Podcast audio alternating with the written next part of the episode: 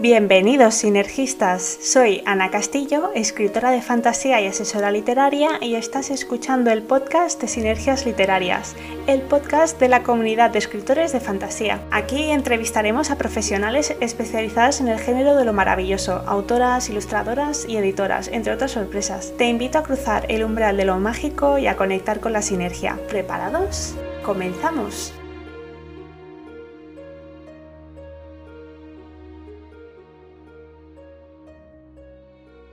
Para inaugurar el podcast, en el primer episodio de Sinergias Literarias, tenemos a Pilar Martín Arias, escritora de fantasía juvenil que, como yo, está de estreno. Pilar viene a presentarnos su primera novela, El corazón de Demeter. Muy buenas, Pilar, y enhorabuena por tu libro. Muchas gracias, buenas. Un honor ser la primera invitada. Y aquí mm, viene la primera pregunta. ¿Quién es Pilar? Pilar es una madrileña de muchos años ya, que peina canas desde hace tiempo. Soy ingeniera en realidad, pero siempre me ha gustado escribir. Mi papá decía hace mucho tiempo que, yo valía para esto que tendría que ser escritora, pero cosas de la vida, pues ya sabes, esto no da de comer. En mi casa hacía falta pasta, así que pues bueno, a estudiar y a buscarse un trabajo, además desde bastante joven. Y hasta que hace unos años, pues de hecho, pues cuando acabé de estudiar mi segunda carrera, eh, decidí que, que, me apetecía empezar a escribir ese libro que tenía ahí en mente. Lo que pasa que por aquel entonces pues no, no estaba preparada, todos empezamos en esto con mucha ilusión y luego pues ya sabes cómo va, nos atascamos, se quedan ahí las cosas pendientes porque, bueno, pues porque no estamos suficientemente preparados. Y hasta que hace pues dos años y medio más o menos, eh, estando de baja de maternidad de mi segundo peque, decidí que lo quería retomar, lo cual igual no fue muy buena idea porque con un bebé en brazos es un poco complicado esto de escribir, pero bueno, ahí, ahí nos lanzamos y aquí estamos ahora. Tienes dos carreras, además sí, de Teleco. Primero hice, primero hice una ingeniería, que es, es, en lo que trabajo, pero yo en el cole tuve una, una profe, eh, la que nos daban las antiguas ciencias naturales, que siempre, o sea, siempre nos dijo que cualquier persona debería estudiar una carrera de ciencias y una de letras. De hecho, ella estaba estudiando una filología árabe, me parece que era. Y a mí siempre me ha gustado mucho la historia y cuando ya estaba trabajando, y decidí ponerme a estudiar historia. Lo hice en la Universidad de Distancia y a mi ritmo, en plan hobby, lo saqué como en 10 años, la, lo que era la antigua licenciatura muy buena la filosofía de, de tu profe. ¿eh? Sí, a mí me gustó, me gustó, mucho siempre esa, esa, opinión y en cuanto tuve oportunidad, la verdad es que, ya te digo, el, lo del gusanillo de la historia, en, en, particular la parte de historia antigua, siempre me, siempre me había llamado mucho la atención. Luego cuando ya llegamos a la parte de historia contemporánea me costó más. Pero es, es curioso esto de lo de la historia, que a menudo ¿no? nos gusta más la historia antigua que la, la contemporánea. La antigua tiene un toque de esto, ¿no? De místico y de magia. Más misterioso, que, ¿no? Sí, que nos atrae más. No, yo creo que tú y yo, como estamos más tirando a fantasía, pues mm. igual sí en ese sentido nos interesa más la parte antigua. Bueno, tienes dos carreras que, que ya tela y además ¿has, ¿has, recibido alguna formación como escritora? Como escritora no, eh, autoformarte pues a base de cursos. En estos últimos años pues eh, he hecho algún cursito, uno de introducción a la literatura fantástica. La mayoría de los que he hecho han sido más orientados a literatura fantástica. Estoy también en un Patreon de Alicia Pérez Gil, que es profesora de escritora. Es una comunidad muy chula, nos proporciona un montón de, de recursos, hacemos ejercicios y tal, y está muy bien. Y hombre, siempre viene bien para practicar. Pero formación así reglada, reglada, ya sabes, para escribir no hay formación reglada, es todo pues, a base de academias de, de, escritura, cursos que vas haciendo de aquí y de allá, un poquito lo que, lo que vas pillando. Sí, es eso, es como que, que no, no podemos sacarnos el título de escritor mm. y que hay gente que le cuesta mucho de, de considerarse eh, escritor, incluso habiendo yo publicado libros. ¿eh? Sí. Yo misma, hasta, bueno, a mí todavía me cuesta, ahora lo pones en las redes sociales y tal, escritora, y todavía se me hace, se me hace raro. Porque ¿qué, qué condición ha cambiado para ti para que ahora ya seas una escritora? Es psicológico, es el hecho de creértelo, para empezar a creértelo tú misma. Yo creo que cualquiera que, que escribe es escritor, independientemente de que publiques, que no publiques, que lo hagas saber a la gente o que no lo hagas saber a la gente. Mi familia todavía no sabe que he escrito un libro. Entonces yo creo que es más cuestión de, de creértelo tú y de, de, hacerlo de forma intencionada. O sea, no es lo mismo pues, una tarde que te pones a escribir en una cuartilla pues porque te apetece desahogarte, que hacerlo ya con una cierta intención. No hablo de intención de publicar, sino de intención de querer contar una historia. Escribir también es un oficio y vemos futbolistas profesionales, ¿no? Los, de, los tenemos como más, más presentes que los escritores profesionales. Y dices, oye, ¿yo por qué no puedo ser una escritora también? ¿no? Entonces es, mm. es empezar, ¿no? Igual que cuando te apuntas a la, a la, universidad para ser ingeniera, ostras, que ser ingeniera tampoco es fácil, ¿no? Y dices, ¿Y por qué no puedo ser pues escritora o lo que uno quiera? Pues yo creo que también está un poco el hecho de que lamentablemente no nos dedicamos a esto de forma exclusiva. Para muchos no pasa de ser un hobby, algunos intentamos llegar un poquito más allá, pero el hecho de que lo tengas que hacer pues eso, en tus ratos libres, quitándote tiempo de, pues en mi caso por ejemplo, de jugar con mis peques o de salir de paseo con los amigos o lo que sea, yo creo que eso, a pesar de que cuesta incluso más esfuerzo, como que la gente lo, ve como un hobby, una afición y no se dan cuenta de que, es más, de que realmente, pues lo que tú dices, es un oficio al que hay que dedicarle tiempo, esfuerzo, ganas y que en muchas ocasiones, por las circunstancias estas de que no es nuestro trabajo exclusivo, nos cuesta mucho más trabajo de, lo que mucha gente piensa. No, eso hay, hay, que formarse, que no nadie te enseña, ¿no? Y mm. parece que, que, bueno, que esto es muy fácil y no, y realmente daría, daría para unas cuantas carreras también. pero ya está, ya, ya lo has conseguido, tú ya eres una escritora porque ya cumples ese, ese requisito que es de te pones a escribir de manera consciente, te has formado, te estás formando y además tienes tu primera novela, El corazón de Demeter. A ver, ¿qué nos puedes contar de, de la novela? La novela es una novela de fantasía juvenil, está orientada pues, a chavales de a partir de unos 10, 11 años. Pues es una historia que, que tenía yo en la cabeza desde hace ya años, porque cuando acabé la carrera de historia yo leía mucha novela histórica, pero había muy poquita eh, ambientada en, la antigua Grecia. Y de juvenil ya ni hablamos, muy poquita, no, no había prácticamente nada. Entonces decidí que, me apetecía escribir esta historia. Eh, le metí tintes mitológicos, fantásticos, y, y nada, y nos lanzamos a la piscina. Qué interesante, sí, porque eh, normalmente cuando hablamos de historia antigua se lleva todo el protagonismo la egipcia, ¿no? la... Y Roma también. Sí, el podcast lo estamos grabando eh, antes de que salga el libro, entonces yo solo me he podido leer el primer capítulo de, de la novela, que, bueno, el protagonista, que es Acastos, es un, chico que vive en la antigua Grecia y se escapa de casa para vivir aventuras y el mismo día que sale de casa empiezan a ocurrirle una serie de, sincronías curiosas. eso, ¿Qué más nos puedes contar de, la historia? es un, es un, chaval que él vive con su madre, su hermano mayor eh, ha tenido que acudir a la guerra, está ambientado en la época de la guerra de Troya entonces eh, son huérfanos de padre y el hermano mayor, como cabeza de familia, pues tiene que acudir a, a, esa guerra. Y él se queda solo en casa con su madre, pero él no quiere quedarse allí. Él él lo que quiere es vivir aventuras, su modelo a seguir, digamos, es Heracles, Hércules, y él lo que quiere, pues, es vivir esas mismas aventuras. Entonces, porque lo que viene es, jolín, mi hermano, que además es un soso y un aburrido, se va por ahí a vivir unas aventuras increíbles y yo me tengo que quedar aquí cuidando de mis cabras, pues no me apetece, yo lo siento mucho, pero me voy. Y efectivamente, el mismo día que, se va, bueno, el, el muchacho es un buen chico y por no dejar a su madre sin noticias, se acerca a casa de un amigo de la familia y le dije, oye, mira, que me voy a ir a vivir mi vida, pero dile a mi madre que voy a estar bien. Entonces, el, el viejo, el, el, anciano, que es un viejo amigo también de, de, su padre, dice, espérate que tengo una cosa para ti. Y le da un anillo que pertenecía a su padre. No sabemos por qué, no voy a contar por qué. Entonces, bueno, le, da su bendición, digamos, para que se vaya de, de aventuras, no te preocupes, que yo me ocupo de avisar a tu madre. Y el chico se va tan feliz hasta que se encuentra por casualidad eh, un soldado eh, a punto de morir. No sabe muy bien por qué, qué ha pasado, no hay señales de lucha, no ve que haya pasado nada, pero el hombre está en las últimas. Y justo, justo antes de morir, pues le da un saquito y balbucea que lo tiene que entregar a Demet. El chico que no había visto nunca morir a nadie se queda ahí un poco impactado y ve que en el saquito lo que hay es una piedra, una gema roja, que parece como que palpita, como que tiene vida y bueno, a partir de ahí pues se va a encontrar con otros personajes que le van a, guiar en esta, en esta aventura, en la que vamos a tener también la intervención de, bueno, la aparición de, tres dioses principales y no sé si contar más porque no quiero desvelar mucho más tampoco.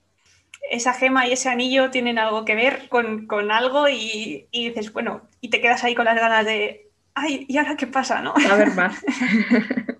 ¿Y te has inspirado en algún mito en concreto para, escribir esta historia? La historia, más que inspirada, digamos que toma como base eh, el mito de Perséfone. El mito de Perséfone es uno de los más conocidos de, la mitología griega. Sabes que Perséfone era hija de Demeter, la diosa de la agricultura, y pues un buen día Hades, que es el rey del, inframundo, eh, decidió secuestrar a Perséfone para convertirla en su esposa, se la llevó al inframundo. Demeter decidió salir a buscar a su hija entonces en el periodo en el que estuvo buscando a su hija eh, las cosechas dejaron de, crecer, no, no, brotaba nada. Zeus, que se preocupó mucho porque, a ver, aquello iba a acabar con los humanos y las plantas no crecían, nada, nada brotaba, los humanos eh, iban a morirse de hambre. Y a ver, él es el dios del Olimpo, que todos los humanos están, eh, le rinden pleitesía, pues lo que no quiere es que desaparezca la civilización. Entonces eh, obligó a, Hades a devolver a Perséfone a su madre. Pero Perséfone resulta que estando allí en el inframundo comió unos granos de, de, una fruta de la granada. Entonces eso obliga a Perséfone a que todos los años tiene que pasar esos tres o seis meses de vuelta con Hades en el inframundo, mientras que el resto del año es el tiempo que pasa con su madre. Entonces, el, tiempo que está Perséfone en la tierra es cuando crecen las cosechas, es la, sería la primavera. Y cuando vuelve al inframundo, pues toda la vegetación eh, muere y sería pues el otoño. está buscando reina, se fija en su sobrina y la agarra de la pierna. Oh, se cabrea. Como no encuentra a mi hija, plantas en la tierra. Hermano mío, suelta a mi hija, no seas pervertido. Para el camino le das semillas, un aperitivo. ¡Hija! ¿Comiste algo de lo que te dio Hades antes de salir del inframundo? Sí, mamá, estas semillitas de granada. ¡No, idiota! Ahora tendrás que pasar seis meses al año junto a él y yo me pondré muy triste y haré que no crezcan las plantas. Pues vale. ¡Oh! Personas que nos estén escuchando, que echen un vistazo a las canciones de Destripando la Historia, que tienen, bueno, un montón de, dioses del Olimpo, ya con, con, su canción, y la verdad es que lo hacen muy bien, porque bordan mucho como... Hay algo, claro, hay algunos que tienen un montón de historietas, entonces no las pueden meter todas en cinco minutos de canción, pero justamente la de Hades y Demeter sí que hablan de, del mito de Perséfone y como método para estudiar historia, que creo que es, es, muy divertido y son muy frikis y lo hacen muy bien, la verdad. Diosa de la cosecha y el pan. Sus misterios no te piensa contar. Ahora que ya sabemos un poco de qué va la, eh, la historia, así como lectores, eh, me gustaría adentrarme más en el proceso de escritura que, que sigues para llegar hasta aquí, ¿no? Hasta eh, antes de, justo antes de publicar eh, tu libro. A ver, dinos, ¿cuánto tiempo ha pasado desde que tuviste la idea del libro hasta que, bueno, hasta que lo has escrito? Yo empecé a escribir cuando acabé la carrera de historia, como te decía antes, pues que creo que fue en 2013, 2014, y le dediqué, pues no sé, un par de meses, empecé en verano, pues, nada más acabar el curso, y yo creo que antes de Navidades dije, esto no, esto no va a ninguna parte. Tenía la idea más o menos, pero me atasqué. Entonces, pues nada, la dejé ahí en barbecho. Y después de eso, pues no sé, alguna vez sí que intenté retomarla un poco, pero las ideas no fluían bien, no encajaban eh, las distintas partes que yo tenía en mente, no me encajaban unas cosas con otras, eh, como mayo de 2019 más o menos cuando sí que lo retomé, pues después de formarme un poco y tal, de hacerme eh, pues una escaleta mínima, ¿vale? Eh, ahora les tengo más pulidas, pero por aquel entonces, nada, cuatro ideas básicas en un papel para intentar unir los puntos ¿no? de, de, la historia. Y lo que pasó fue que me metieron prisa. Eh, una, una escritora que conocí por Twitter eh, se había leído, pues, porque claro, como me pasé con la novela, empecé un poquito también a escribir eh, relatos cortos, que mandé alguna convocatoria y tal. Eh, y entonces conocí a una chica que me ofreció hacer su beta, o sea, ser su lector beta. Y cuando yo escribí mi primer relato, se lo ofrecí para que lo veteara ella también. Y le gustó mucho y esta chica estaba en proceso de, para publicar su novela con una editorial. les habló bien de mí y me dijeron, oye, ¿no tendrías nada para mandarnos?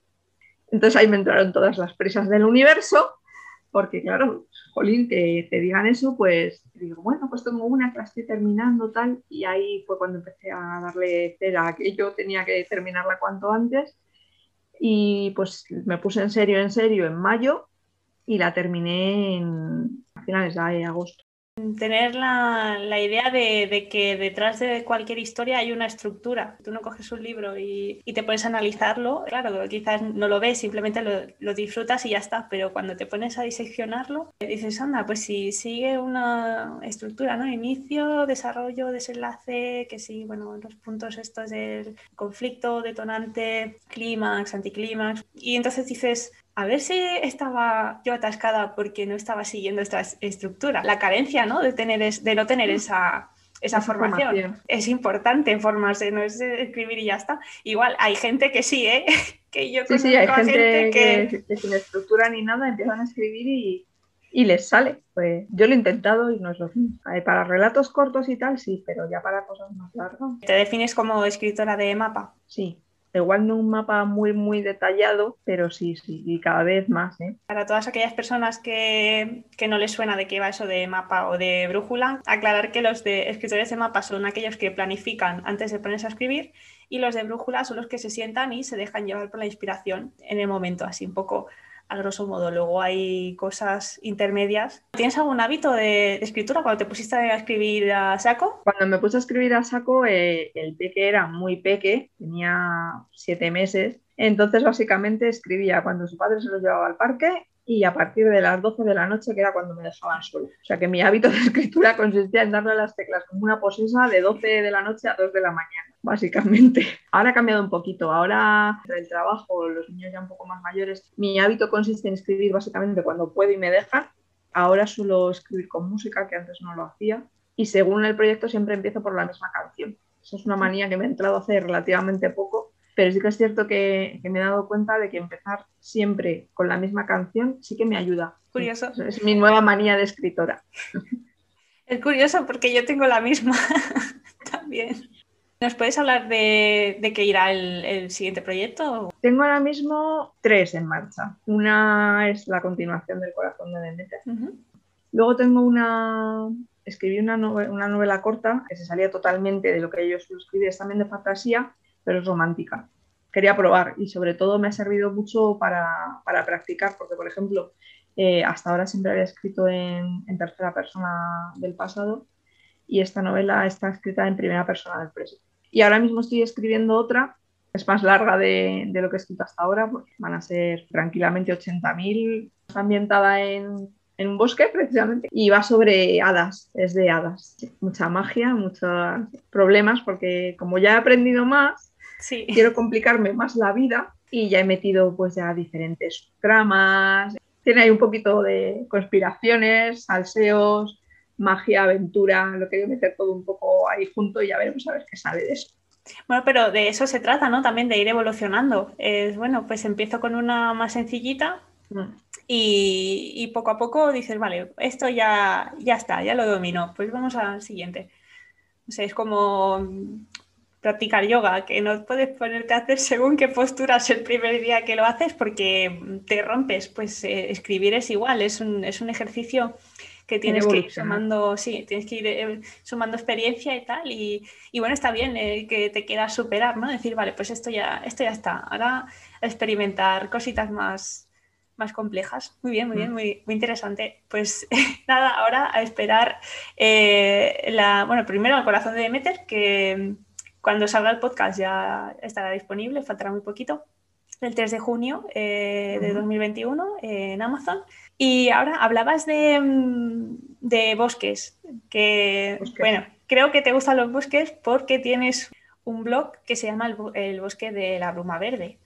Entonces, a ver, hablamos, háblanos un poquito de, de, qué va este blog. Pues es un blog que está orientado sobre todo pues, a la fantasía juvenil. Eh, he metido mitología porque para mí la mitología en el fondo, eh, como tiene tan, tanta relación con, con, la fantasía y con la antigua, eh, sobre todo mitología griega, que es pues, lo que me apasiona, pues lo he metido también ahí. Pero básicamente eh, escribo pues, reseñas de libros de fantasía juvenil, he hecho entrevistas a muchas autoras de, de fantasía, sobre todo a noveles y también intento enfocarme en una carencia que tiene mucho, mucha parte de, del público al que, al que va destinado este tipo de literatura, que es la falta de dinero. O sea, todos tenemos aquí un mogollón de libros que nos gustaría tener, pero el presupuesto es el que es.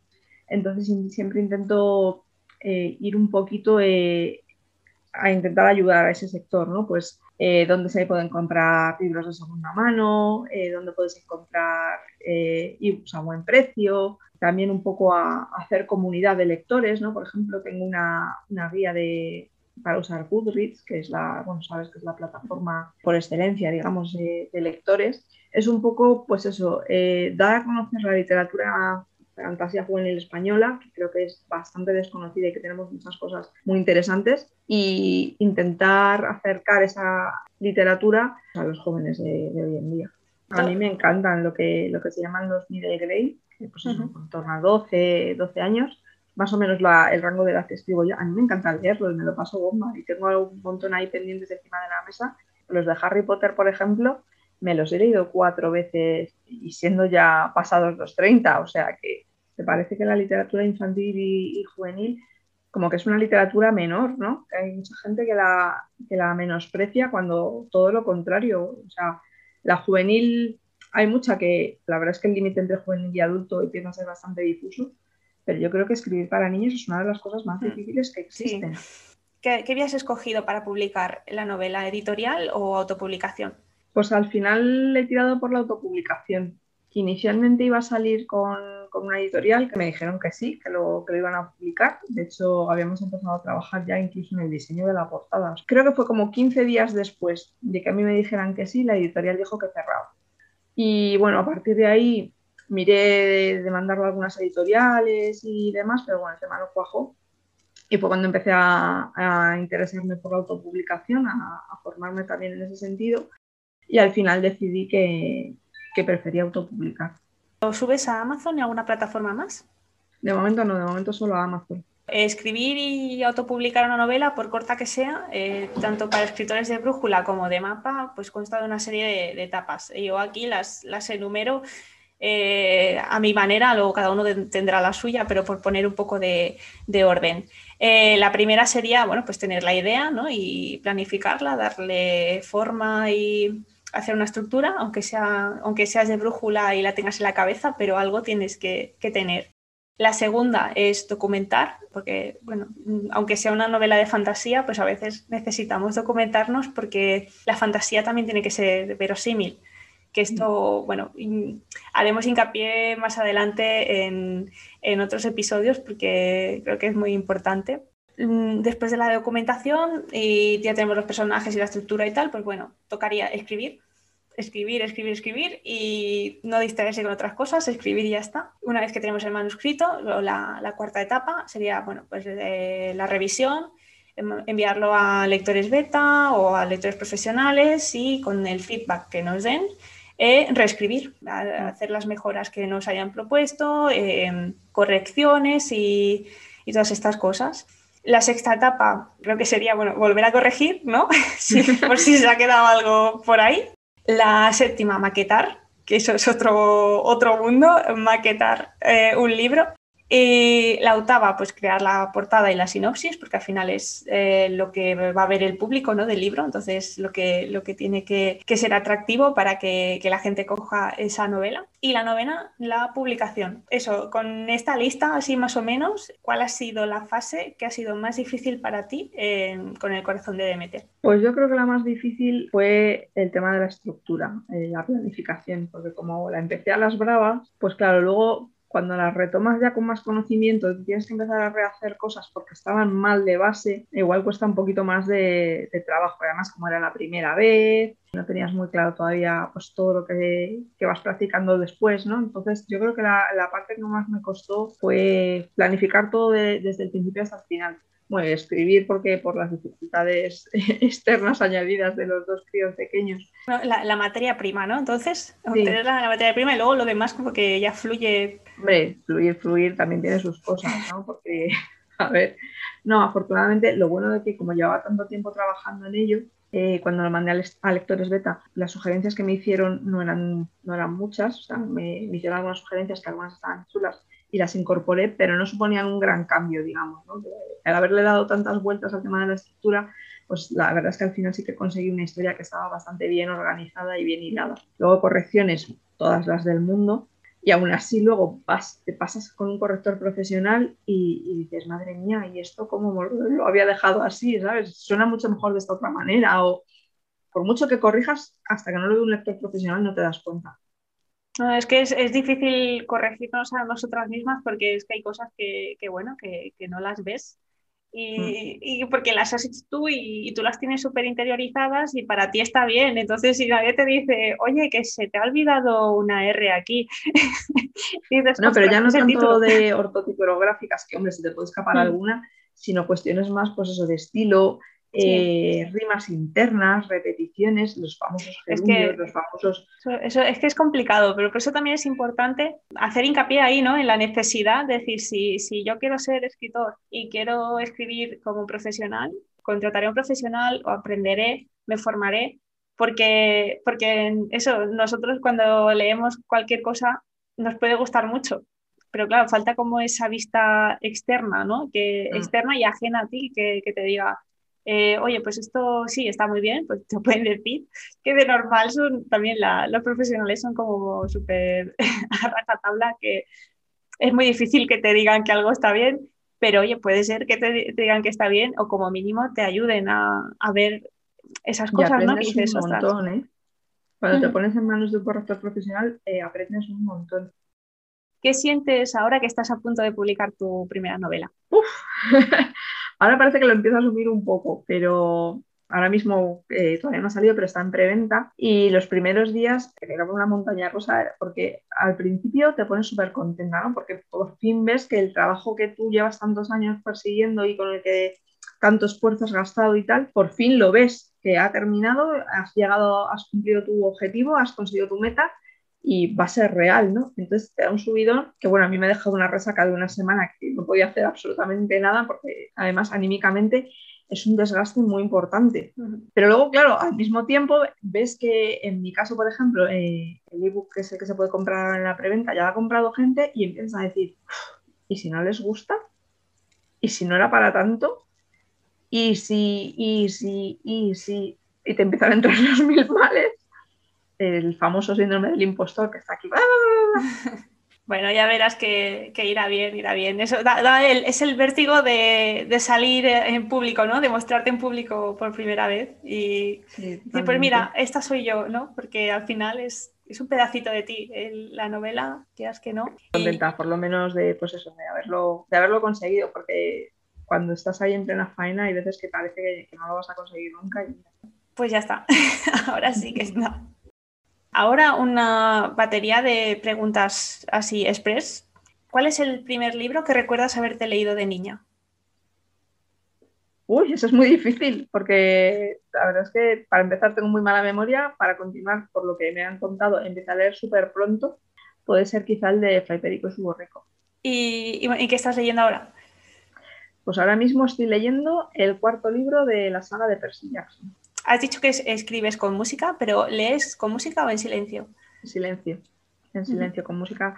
Como, igual como excepción, alguna vez si hay mucho ruido fuera, eh, con música instrumental. ¿Y qué prefieres, ebook o papel? Prefiero ebook. ¿Cuándo decidiste que ibas a ser escritora?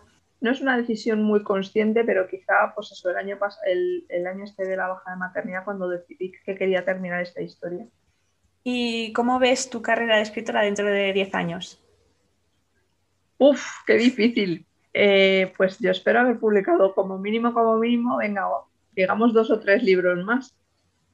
Hombre, pero solo, estos son los que estás escribiendo ahora. nunca se sabe, nunca se sabe lo que puede pasar. Y como yo escribo tan lento, pues venga, vamos a cinco, uno cada dos años. Venga. Bueno, como mínimo seguir escribiendo. Y seguir escribiendo, sí, yo creo que a estas alturas, vamos, algo que se tuerzan mucho las cosas, no lo voy a dejar porque además he descubierto que me gusta, me gusta mucho. No tanto el, fíjate, no tanto el hecho en sí de escribir, sino el de, el de planificar la historia, el hacer que las piezas encajen y crear personajes, crear mundos. Nosotros con lo sí. de la fantasía me gusta mucho. He descubierto ahí que tengo una vertiente más, igual no más creativa porque soy mucho de, de reutilizar, pero que me gusta bastante y no creo que lo deje ahora.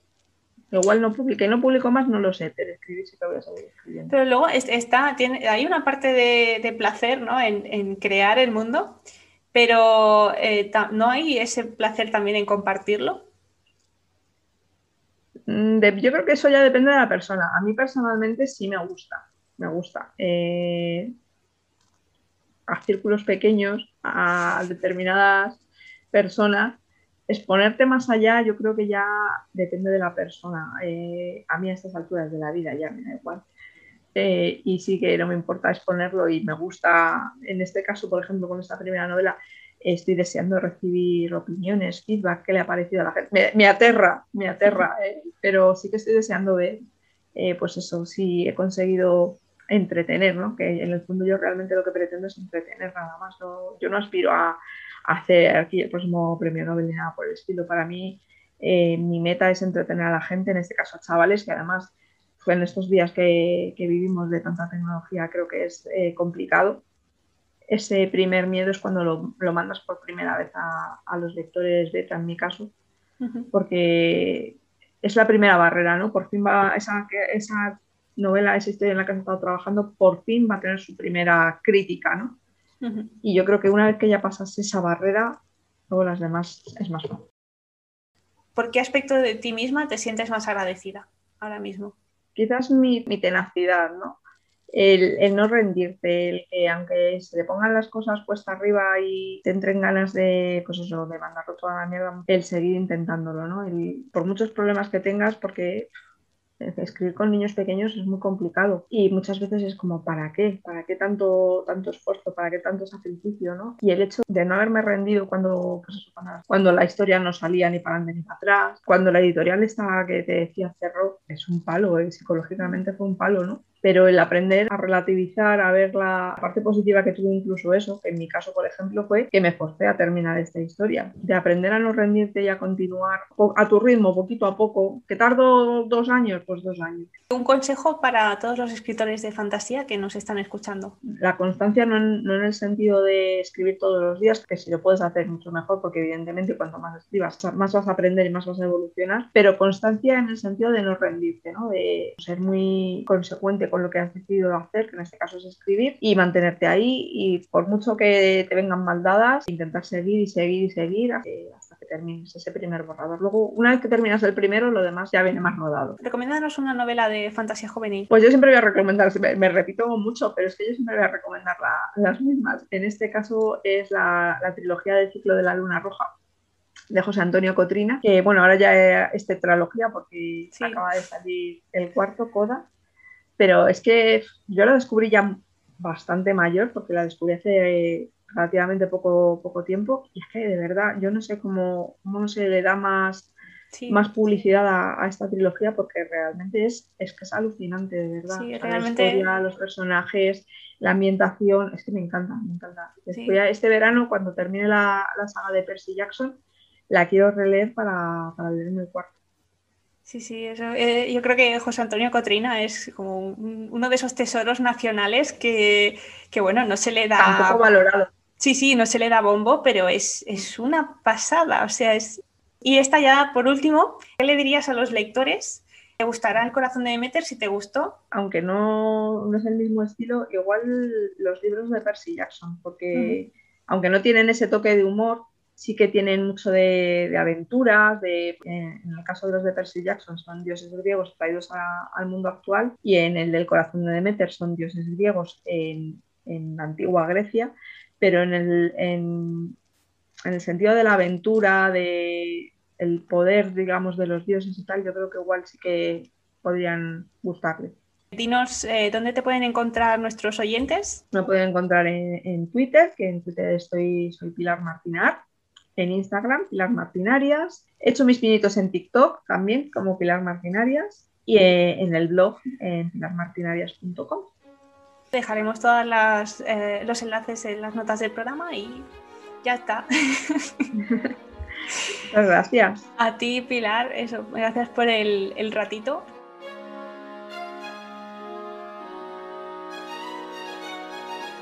Esta ha sido la entrevista de hoy. De nuevo, muchas gracias a Pilar Martín por haber cruzado el umbral de nuestro podcast la primera para venirnos a hablar de su novela El corazón de Demeter.